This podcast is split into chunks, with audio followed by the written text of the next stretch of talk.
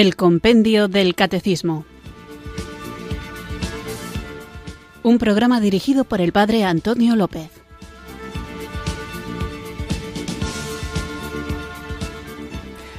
Muy buenas tardes, queridos oyentes de Radio María. Recibido un cariñoso saludo quienes sintonizáis una tarde más esta emisora de la Virgen, esta radio que cambia vidas, Radio María, para acudir a la cita diaria con la formación católica que recibimos a través de una joya de libro que el Papa Benedicto XVI, como buen pedagogo, como buen profesor que ha sido, quiso poner a disposición de todos los fieles para que tuviéramos la información, la formación que nos ofrece el Catecismo de la Iglesia Católica de una manera más sencilla y compendiada, pero ojo, sencillo y compendiado no significa ni mucho menos superficial, porque todo el contenido del Catecismo Mayor, de una manera obviamente resumida, lo encontramos también en el compendio del Catecismo, que son libros tanto el compendio como sobre todo el catecismo mayor, que deberían ser un referente continuo para nosotros los cristianos, para nosotros los católicos. ¿Por qué insisto en esto? Porque hay veces que se escuchan opiniones de personas que nos caen bien, que nos parece que llevan una vida cristiana más o menos ejemplar, que les vemos coherentes, preocupados por los pobres, preocupados por la vida interior, por la vida espiritual, pero que quizá en alguna ocasión dicen cosas que a lo mejor nos suenan un poquito raras, o porque otro sacerdote, otro predicador, también piadoso, también bueno, también con preocupación por las cuestiones sociales, por la vida espiritual, la vida interior, la comunión con Cristo, con el Señor, nos dice cosas distintas. Y entonces la situación en la que nos encontramos es de la incertidumbre de a quién le hago caso. Porque uno dice una cosa y otro dice otra. Uno habla en unos términos y le da importancia a unas cuestiones y otro utiliza los mismos términos pero para referirse a una realidad totalmente distinta. Yo, como no quiero equivocarme y todos me gustan y todos me caen bien, ¿a quién le hago caso? Bueno, pues afortunadamente no tenemos que tomar la decisión movidos por las emociones o simplemente apostando echando una moneda al aire y si sale cara le hago caso a uno y si sale cruz le hago caso al otro. ¿Por qué? Porque tenemos una fuente segura donde podemos averiguar, podemos saber con certeza qué es lo que la Iglesia enseña. Y esa fuente segura que nos dice lo que la Iglesia enseña es el compendio del catecismo y más desarrollado con un montón de citas bíblicas y citas también de los santos padres, con lo que se avala que eso está sacado de la tradición de la Iglesia y de la Sagrada Escritura, es decir, de la divina revelación, pues sabemos lo que nos enseña. Por eso es importante, queridos amigos, queridos oyentes, y no me cansaré de repetirlo, que estemos bien formados, que no nos limitemos a aquello que recibimos cuando éramos niños en las catequesis para prepararnos a la primera comunión o a la confirmación, sino que debemos, como en todo, seguir creciendo, profundizando y madurando. Y para eso existe Radio María y para eso Radio María ha propuesto un programa como este en el que vamos conociendo el compendio del catecismo. Conocer para vivir, vivir para compartir. En el compartir nos va a tocar defender la fe. Así que invoquemos el don del Espíritu Santo para que Él nos guíe y nos acompañe durante esta hora y durante toda nuestra vida y nos lleve al conocimiento pleno de la verdad.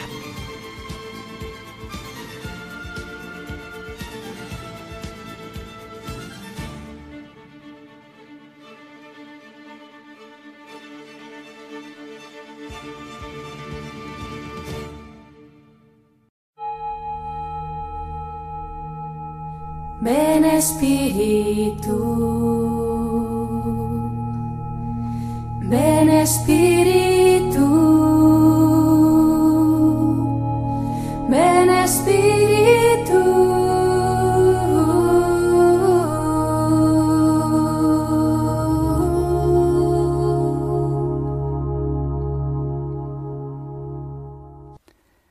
Ven Espíritu Santo, caricia liberadora, ven. Ven a pasar por todo mi ser, ven. Ven Espíritu Santo, ven a tocarlo todo, con ese roce divino que cura.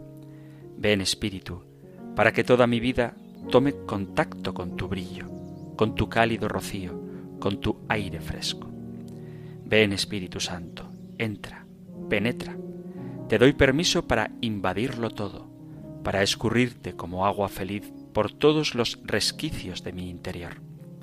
Ven, para que este día sea un pedazo de cielo en la aridez de mi desierto. Ven, no me abandones. Ven. Amén.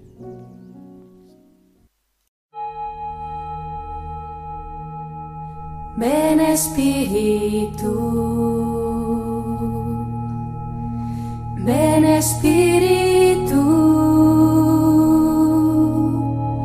ven Espíritu.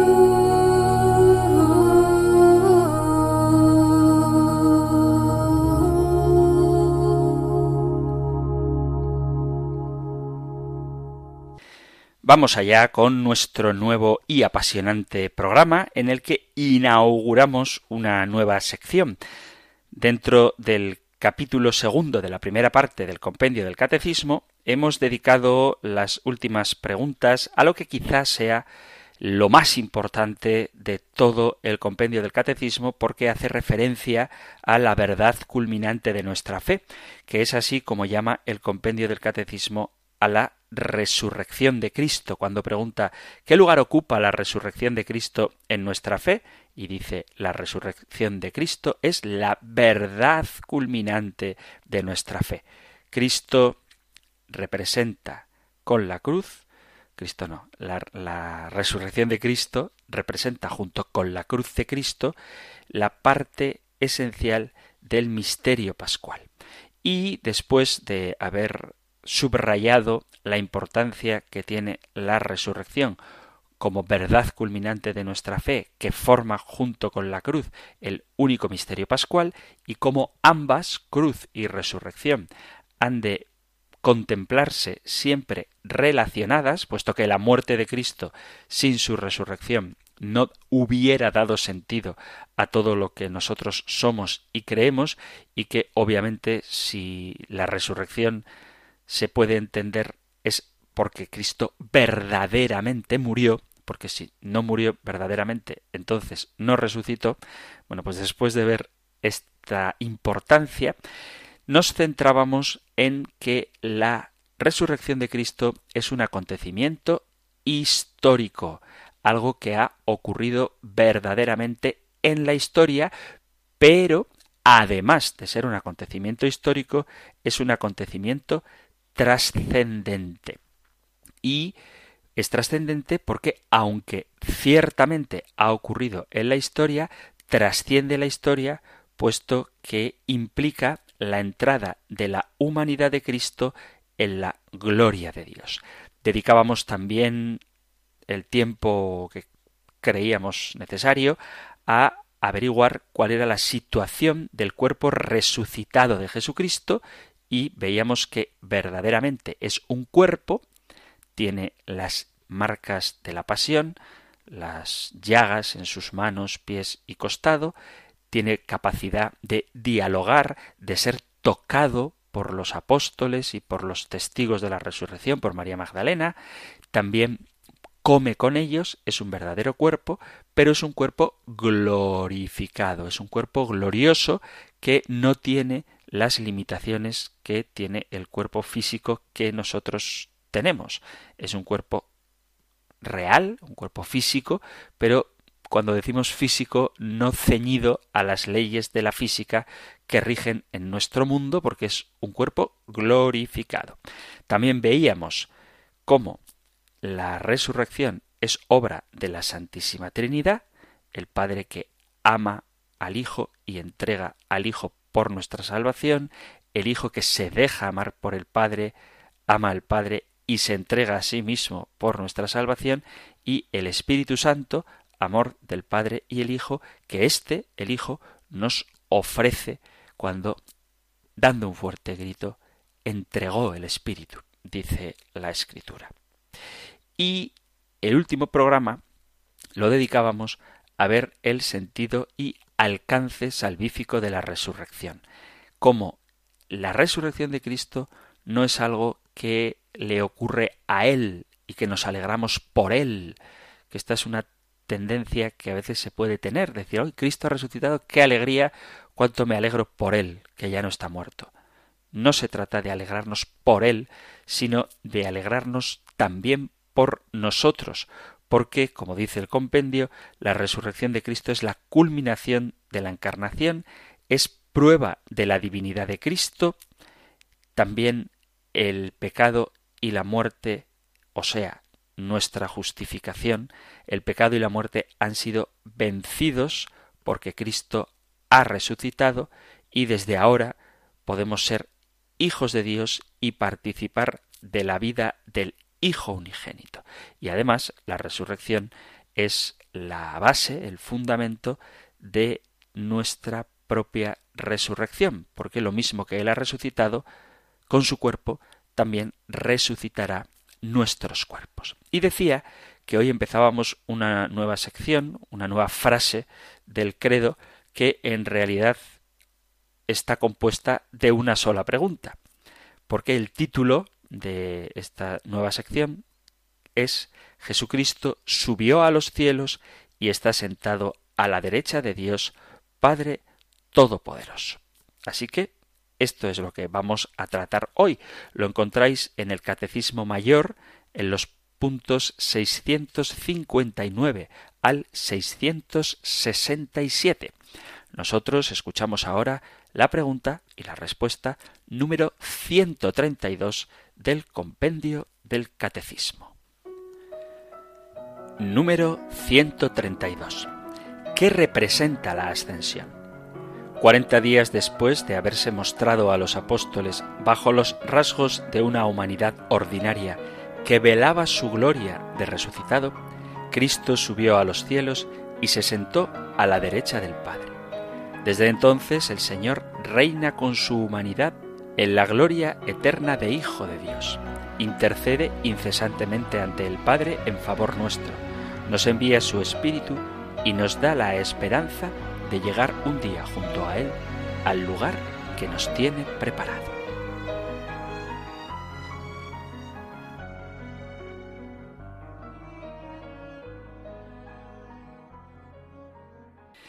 Este apartado nuevo, que contiene una única pero importante pregunta, se enmarca dentro de lo que estamos viendo, que es el misterio pascual. Cuando hablamos del misterio pascual nos referimos a, por decirlo de alguna manera, cuatro partes de un mismo acontecimiento. Las cuatro partes son la pasión y muerte del Señor y la resurrección y glorificación del Señor. Es importante hablar de estos cuatro aspectos para destacar algo de lo que también hemos hablado, que la resurrección no supone simplemente una vuelta a la vida de Jesús, sino que supone una existencia nueva de Jesús. ¿Cuál es el significado y la importancia que tiene para nosotros esta celebración de la ascensión? Pues que la resurrección significa la glorificación del cuerpo de Jesús. Por eso vuelvo a repetir, no meramente volver a la vida, sino una glorificación del cuerpo de Jesús. Según hemos visto y nos narran los relatos evangélicos, Jesús, después de su resurrección, estuvo durante cuarenta días en relación con sus discípulos, comió y bebió con ellos y les instruyó, les dio catequesis, les dio formación sobre el reino de Dios. La última aparición de Jesús termina con la entrada definitiva, irreversible, de su humanidad en la gloria divina, y esta entrada en la gloria está simbolizada en la nube. En el libro de los Hechos de los Apóstoles se nos dice que los discípulos lo vieron levantarse hasta que una nube se lo quitó de la vista. Esto no significa que ese día estaba nublado y que Jesús empezó a subir al cielo y de pronto, como iba a llover, una nube se puso delante y entonces ya no podían verle. No se refiere a esto lo de una nube que los cubrió y los apartó de la vista de los discípulos, sino que es una forma de decir que Jesús sube al cielo, que es una forma de decir que Jesús penetra definitiva e irreversiblemente en la gloria divina. Y esta gloria divina se representa en la Sagrada Escritura en muchas ocasiones precisamente como una nube. Fijaos, por ejemplo, en el libro del Éxodo, para el pueblo de Israel, durante su peregrinación por el desierto, la presencia de Dios era señalada por una nube que durante la noche se transformaba en columna de fuego. Esto lo podemos leer, por ejemplo, en el libro del Éxodo, en el capítulo 13, en el versículo 21, en adelante dice, El Señor caminaba delante de los hijos de Israel, de día en una columna de nubes para guiarlos por el camino, y de noche en una columna de fuego para alumbrarlos, para que pudieran caminar día y noche. No se apartaba de delante del pueblo ni la columna de nube de día, ni la columna de fuego de noche. Y en circunstancias especiales vemos, como dice la Escritura, que la gloria de Dios llenaba el templo como una nube. Por ejemplo, en el libro de los Reyes podemos leer primer libro de los Reyes, capítulo 8, leo desde el versículo 10, dice, Cuando salieron los sacerdotes del santuario, pues ya la nube había llenado el templo del Señor, no pudieron permanecer ante la nube para completar el servicio, ya que la gloria del Señor llenaba el templo del Señor. Dijo entonces Salomón, el Señor puso el sol en los cielos, mas ha decidido habitar en densa nube he querido erigirte una casa para morada tuya, un lugar donde habites para siempre. Sería muy interesante, pero nos ocuparía un programa entero hablar de todo lo que la nube significa en la Sagrada Escritura y cómo este concepto de nube ha tenido también su propia evolución dentro de la revelación, dentro de la historia de Israel y dentro de la propia Biblia, de la Sagrada Escritura. Pero ahora mismo bástenos para afirmar que la nube no es un cúmulo de gas que está en el cielo, sino que cuando se dice que una nube lo apartó de la vista, se está refiriendo a que Jesús penetra en la gloria de Dios. La ascensión, por lo tanto, es prolongación del acontecimiento de la resurrección, la entrada definitiva de la humanidad de Jesús en la gloria de Dios. Y la ascensión está unida también al hecho de la encarnación, el misterio más grande que tenemos, el inicio de nuestra redención, ocurre en el seno de la Virgen María, porque la encarnación es la primera venida del Señor. Sólo el que salió del Padre puede volver al Padre. Así dice Jesús en el Evangelio de San Juan, en el capítulo 3, versículo 13, Nadie ha subido al cielo sino el que bajó del cielo, el Hijo del Hombre.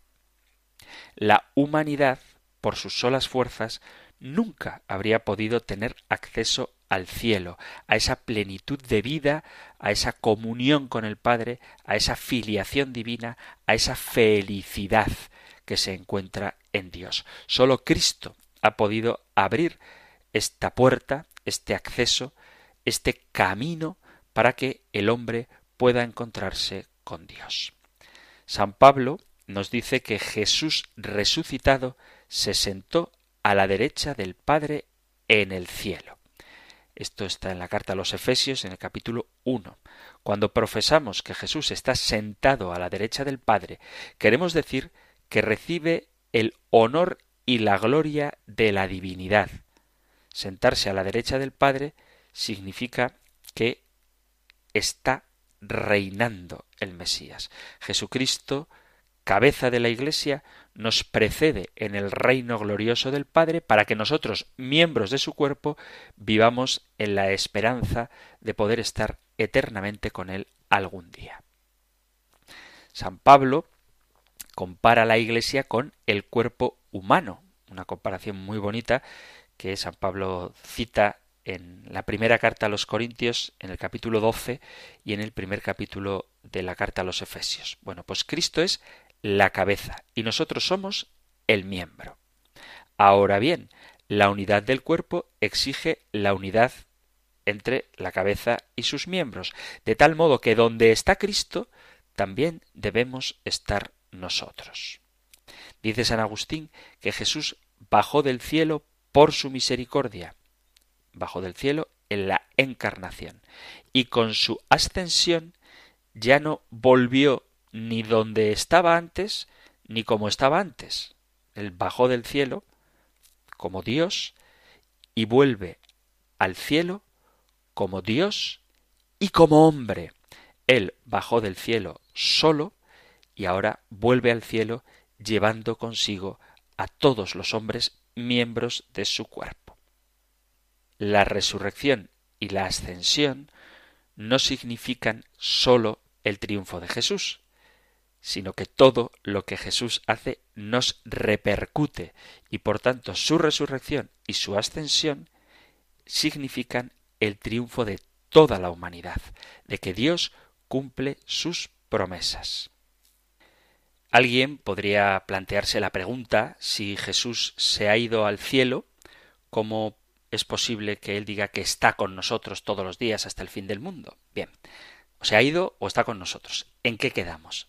Bueno, no debemos entender la ascensión como el alejamiento del Señor, como si Dios se hubiera ido dejándonos a nuestra propia suerte. Todo lo contrario.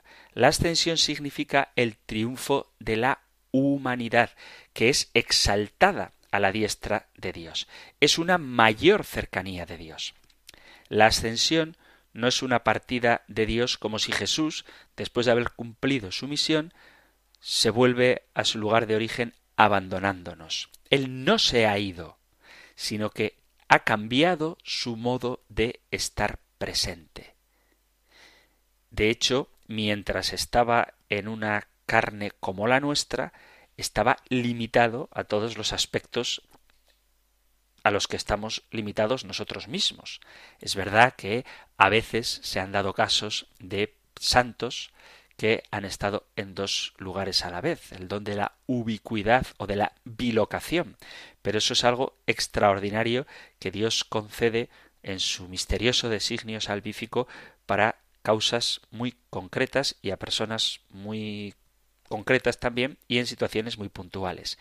Pero cuando Jesús en su humanidad entra en la gloria, se ve libre de todas estas limitaciones. Entonces ya no lo podemos ver en el mundo físico, tal y como lo vieron sus discípulos en su vida terrenal, pero Él sigue estando con nosotros.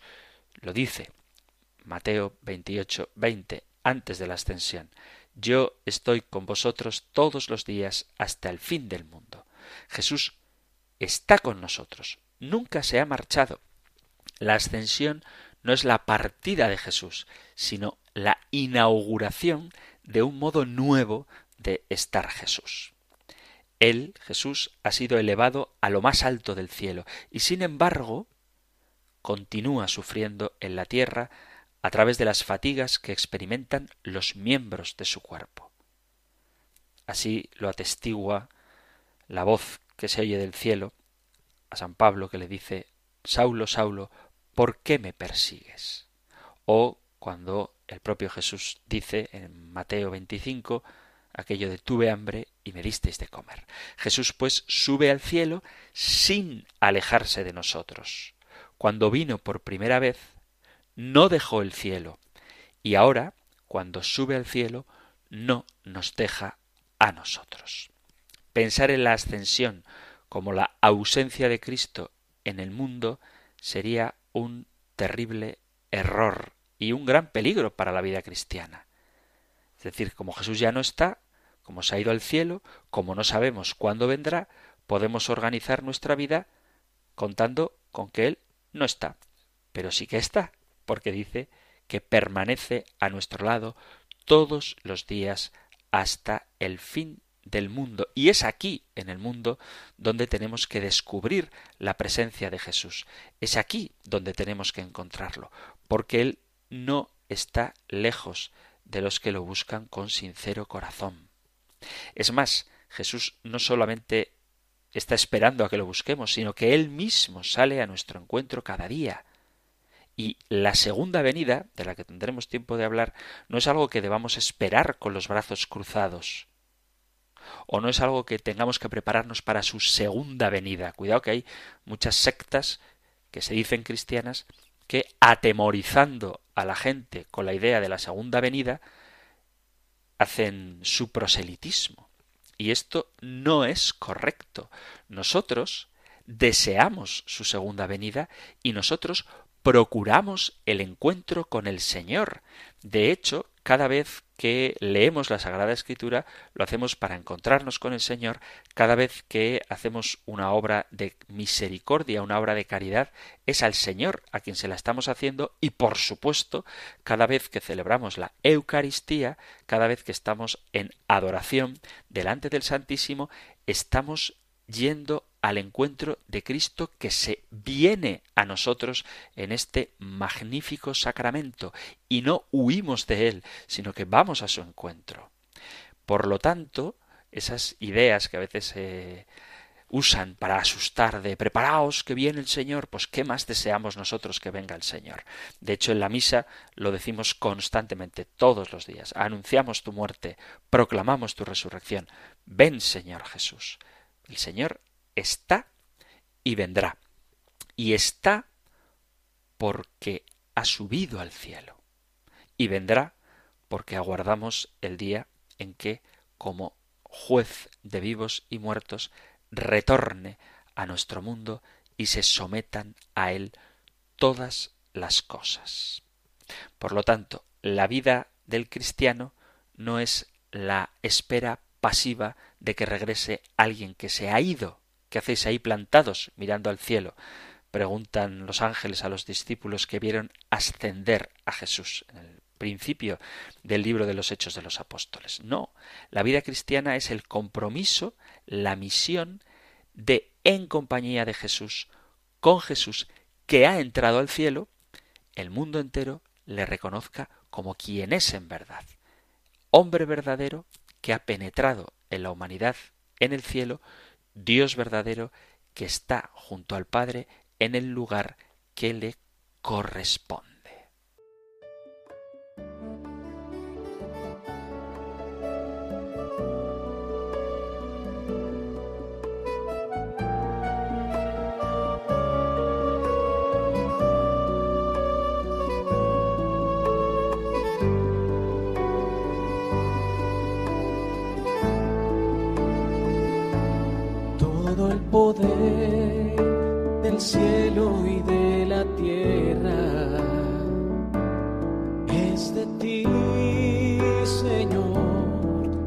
Jesús.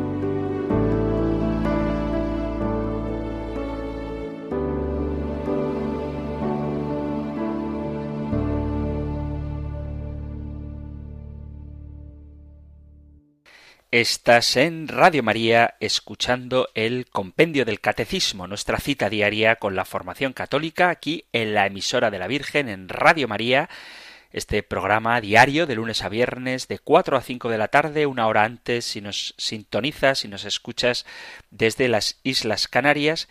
Y hoy estamos tratando la pregunta número 132 que hace referencia a este artículo del credo Creo en Jesucristo que subió a los cielos y está sentado a la derecha de Dios Padre Todopoderoso.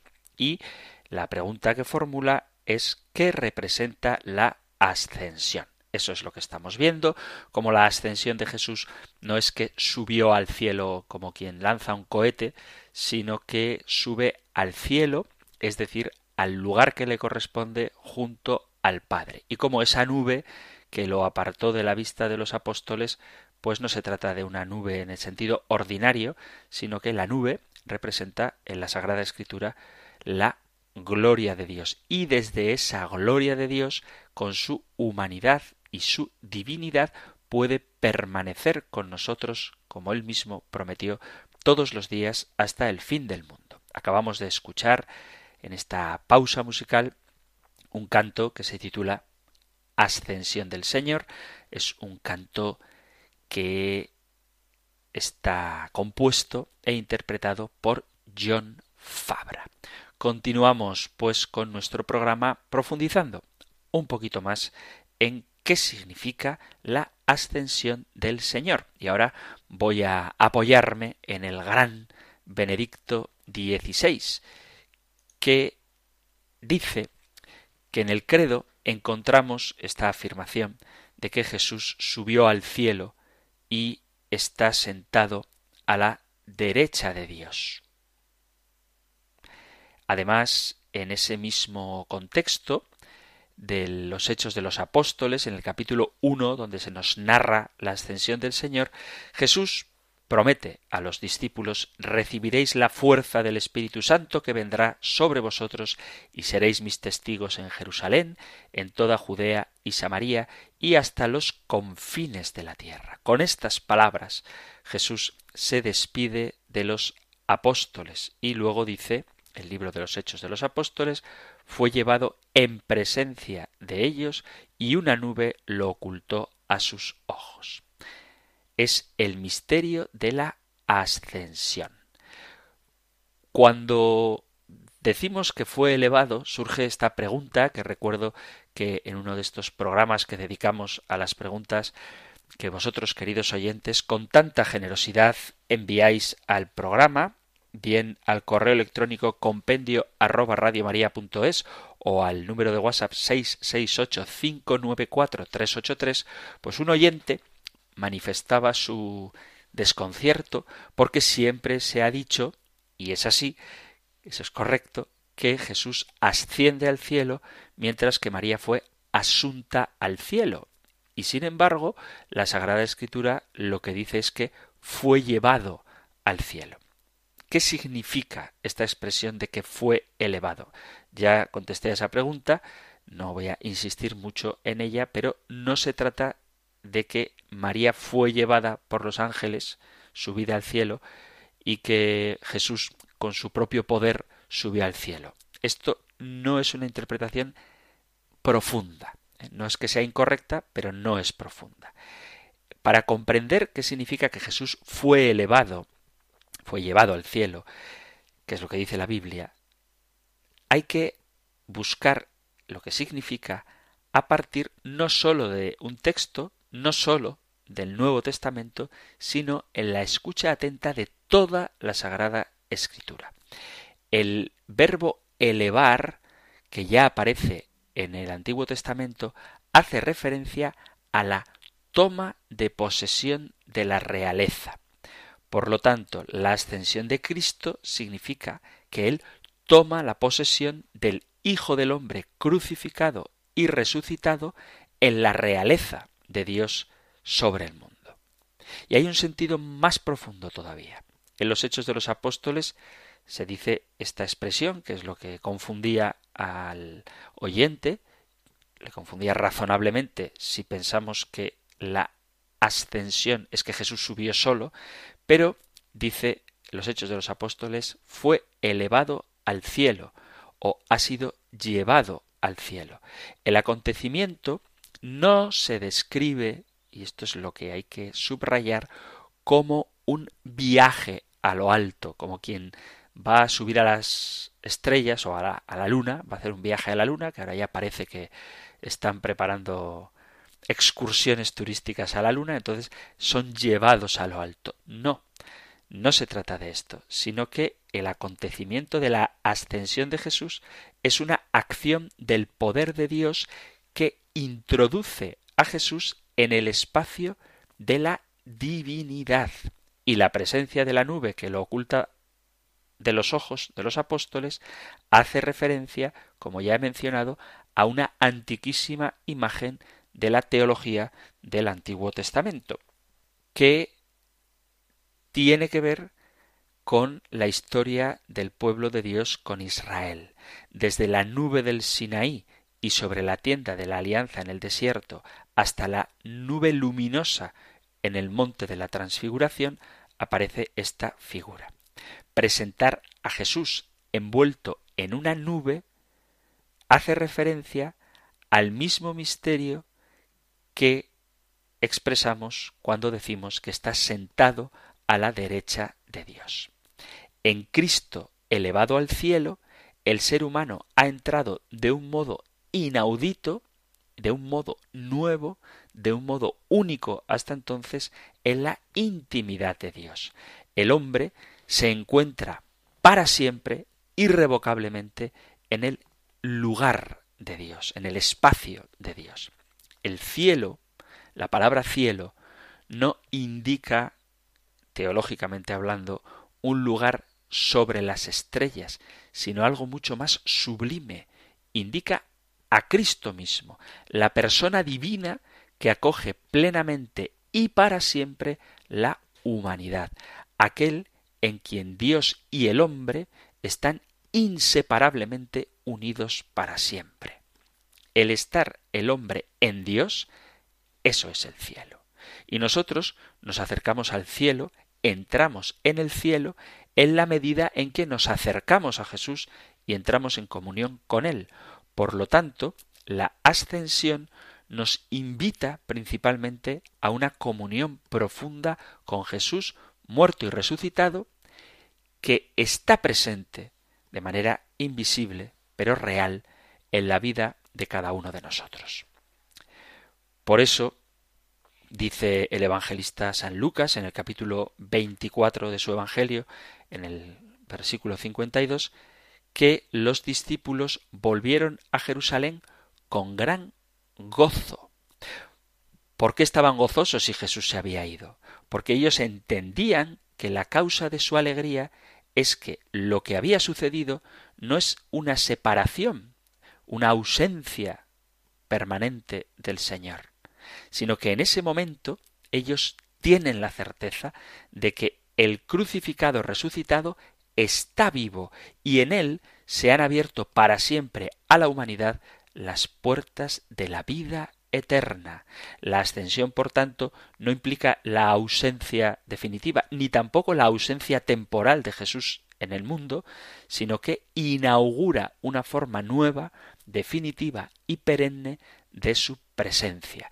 Y Él está presente porque Jesús participa del poder de Dios, puesto que ha entrado en la gloria de Dios. Los discípulos, llenos del valor que les ha infundido el Espíritu Santo, tienen la misión de hacer perceptible la presencia de Cristo con el testimonio de vida, con el anuncio y con el compromiso misionero. Y esto es algo que nosotros, que estamos reflexionando sobre la ascensión del Señor, deberíamos tomarnos en serio y vivirlo con serenidad y entusiasmo, igual que hicieron los apóstoles que se marcharon del Monte de los Olivos con gran gozo, dice la Escritura. Al igual que ellos, también nosotros aceptamos la invitación que nos hacen estos hombres vestidos de blanco de no quedarnos pasmados mirando al cielo, sino que guiados por el Espíritu Santo vamos a todos los rincones del mundo proclamando el anuncio salvador de la muerte y resurrección de Cristo. Y nos confortan, nos consuelan y nos acompañan esas palabras con las que Mateo, San Mateo, concluye su Evangelio. Y aquí que yo estoy con vosotros todos los días hasta el fin del mundo. La historicidad del misterio de la resurrección y de la ascensión de Cristo nos ayuda a reconocer y comprender la condición trascendente de la Iglesia, que no tiene como misión suplir la ausencia del Señor que se ha marchado, sino justo al contrario, la razón de ser de la vida y de la misión de la Iglesia, de cada uno de nosotros, miembros del cuerpo de Cristo, que es la Iglesia, es la presencia permanente, aunque invisible, de Jesús, una presencia que actúa con la fuerza de su espíritu. Por eso decía que nosotros no tenemos que dejarnos engañar por quien dice preparaos para la vuelta del Señor. Eso dejadlo para las sectas que se dicen cristianas, sino que nuestra misión como Iglesia es la de preparar la vuelta no de un Jesús ausente, sino hacer proclamar la presencia gloriosa, histórica y existencial de alguien que está con nosotros porque está, porque es Dios. Desde el día de la ascensión, toda la vida del cristiano va por esta tierra hacia el cumplimiento de las promesas del Señor, alimentándose con la palabra de Dios y con el cuerpo y sangre de Cristo. En esta condición de iglesia esperamos, peregrinando por en medio del mundo, los consuelos de Dios que encontramos en la cruz, la muerte hasta que vuelva, hasta que vuelva. Tenemos que fortalecer nuestra fe en la presencia real de Jesús en la historia. Sin Él no podemos hacer nada. Si realmente Cristo se hubiera marchado, ¿qué íbamos a hacer nosotros? No podemos hacer nada. Por eso no miremos la ascensión, lo insisto, como una ausencia de Cristo, sino como una presencia nueva de Él en medio de su iglesia. La ascensión no indica la ausencia de Jesús, sino que nos dice que Él vive en medio de nosotros de un modo nuevo. Ya no está en un sitio concreto del mundo como lo estaba antes de la ascensión. Ahora está en el señorío de Dios, presente en todo espacio y en todo tiempo, cerca de cada uno de nosotros. En nuestra vida nunca estamos solos. Contamos con Él que nos espera, nos acompaña, nos defiende. Nunca estamos solos. El Señor crucificado y resucitado nos guía. Y esta es la buena noticia que nos da este dogma de fe de la ascensión, este artículo del credo de que Jesús subió al cielo y está sentado a la derecha de Dios. Queridos amigos, queridos oyentes de este espacio del Compendio del Catecismo, vamos llegando al final de nuestro programa de hoy y sabéis que podéis poneros en contacto con el programa a través del correo electrónico compendio arroba o del número de WhatsApp 668 594 383 y además, no siempre, pero a veces sí, podéis también intervenir en directo. Así que si queréis participar del programa, para hacer alguna pregunta, alguna aportación, dar algún testimonio o incluso discrepar, cualquier cosa que queráis hacer ahora en directo, si queréis charlar conmigo, con el padre Antonio López, podéis hacerlo llamando al 91005 9419. 91005 9419 para entrar en directo ahora al programa o si preferís dejar un mensaje podéis hacerlo en el correo compendio arroba o en el número de WhatsApp 668 594 383. Eso para quienes escucháis los podcasts o la aplicación de Radio María, del móvil o en la página web, están ahí disponibles todos los programas, también los anteriores y los que han hecho sacerdotes anteriores a mí. Ahí podéis enriqueceros muchísimo con el compendio del catecismo, pero para entrar en directo 91 005 94 19. Aquí os espero.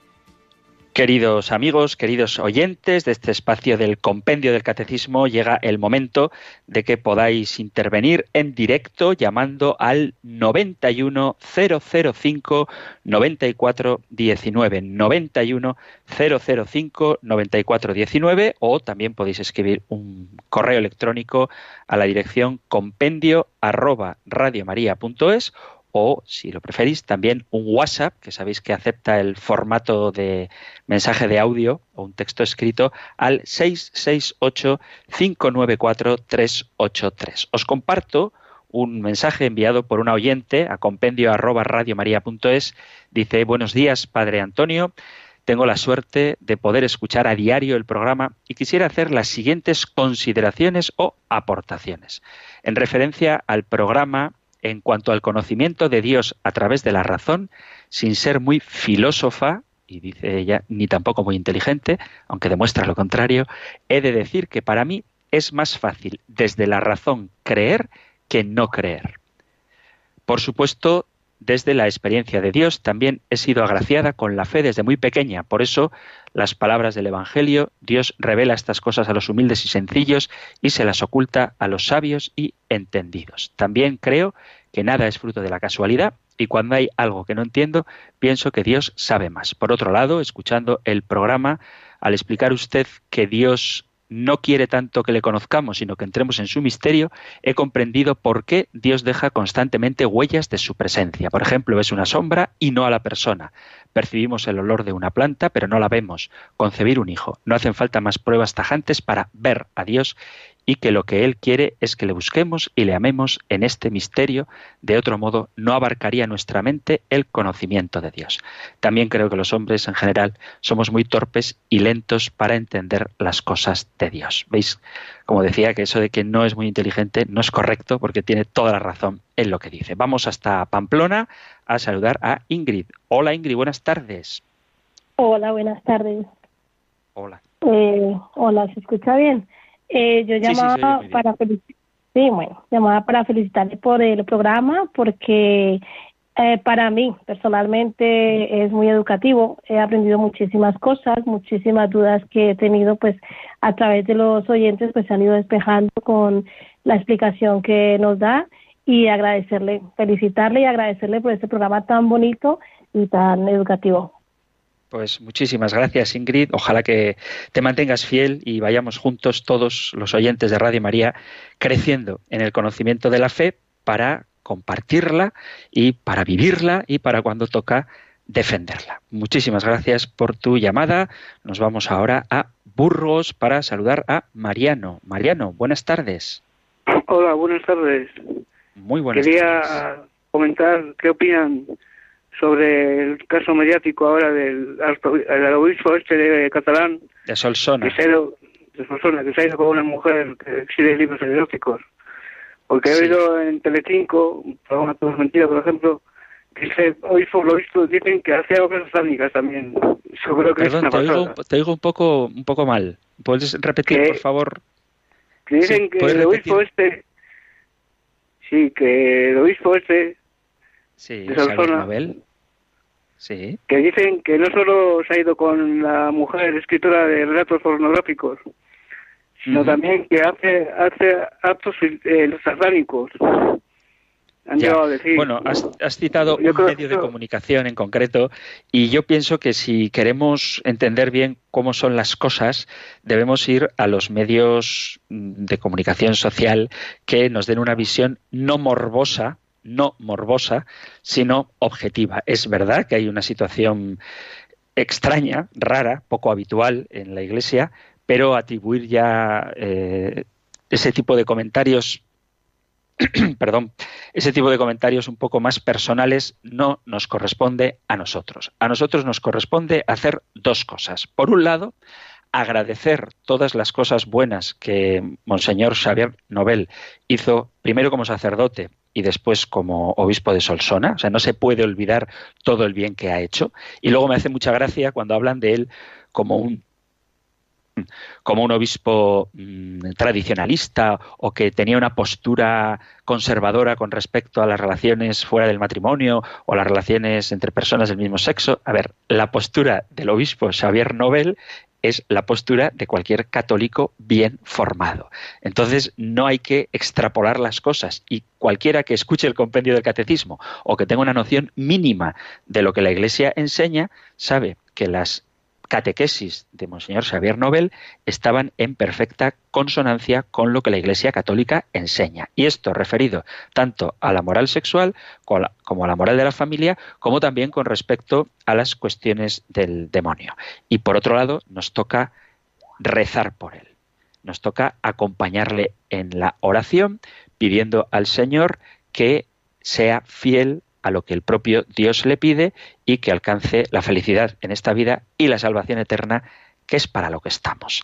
Así que todas esas noticias que dan detalles escabrosos sobre su relación, si la mujer escribía novelas eróticas o pornográficas y satánicas, todo ese tipo de cosas, yo creo que para un cristiano que sabe que la norma suprema es el amor en la verdad, tiene que omitir y dedicarse a agradecer las cosas buenas que ha hecho, que estoy seguro de que han sido muchas, y a rezar por su eterna salvación y también para que sea feliz en esta vida. Feliz de la única forma que se puede ser feliz, que es cumpliendo la voluntad de Dios. Así que esto es lo que digo a este oyente. Queridos amigos, queridos oyentes, se nos termina el tiempo, así que os recuerdo compendio arroba radiomaria.es compendio arroba radiomaria.es, correo electrónico y 668-594-383. 668-594-383 para WhatsApp y compendio arroba radiomaria.es el correo electrónico. Terminamos, como cada día, recibiendo la bendición del Señor. El Señor te bendiga y te proteja, el Señor ilumine su rostro sobre ti y te conceda su favor, el Señor te muestre su rostro y te conceda la paz. Muchísimas gracias por estar ahí, gracias por escuchar el compendio del catecismo y si queréis volveremos a encontrarnos en un próximo programa. Un fuerte abrazo.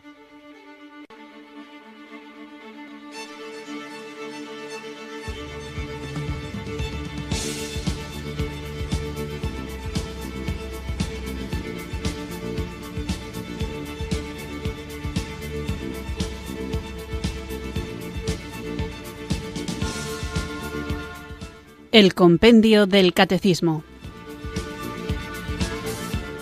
Un programa dirigido por el Padre Antonio López.